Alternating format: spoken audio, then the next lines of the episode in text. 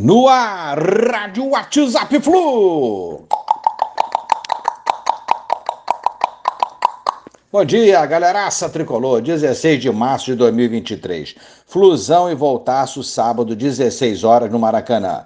A hora da virada, vamos para vencer e classificar, a exemplo de 2005, quando estávamos em desvantagem, o empate era deles, mas conseguimos triunfar e ganhar o título carioca daquele ano.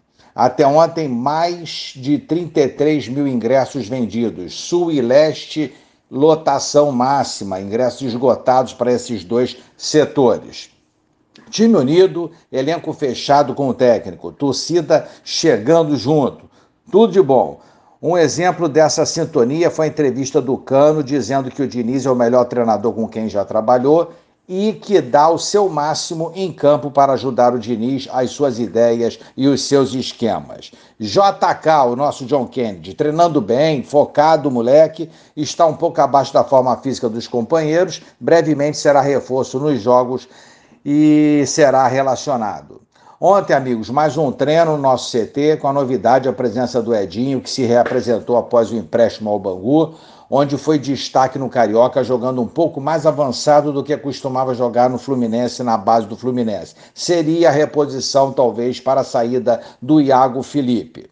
Marcelo, ideia é estar pronto para a estreia do Flu na Libertadores, no início de abril, isso, né? Lateral está sendo preparado com calma e Marcelo está se dedicando ao máximo para estar é, no nível técnico, no nível físico dos companheiros, o mais rápido possível.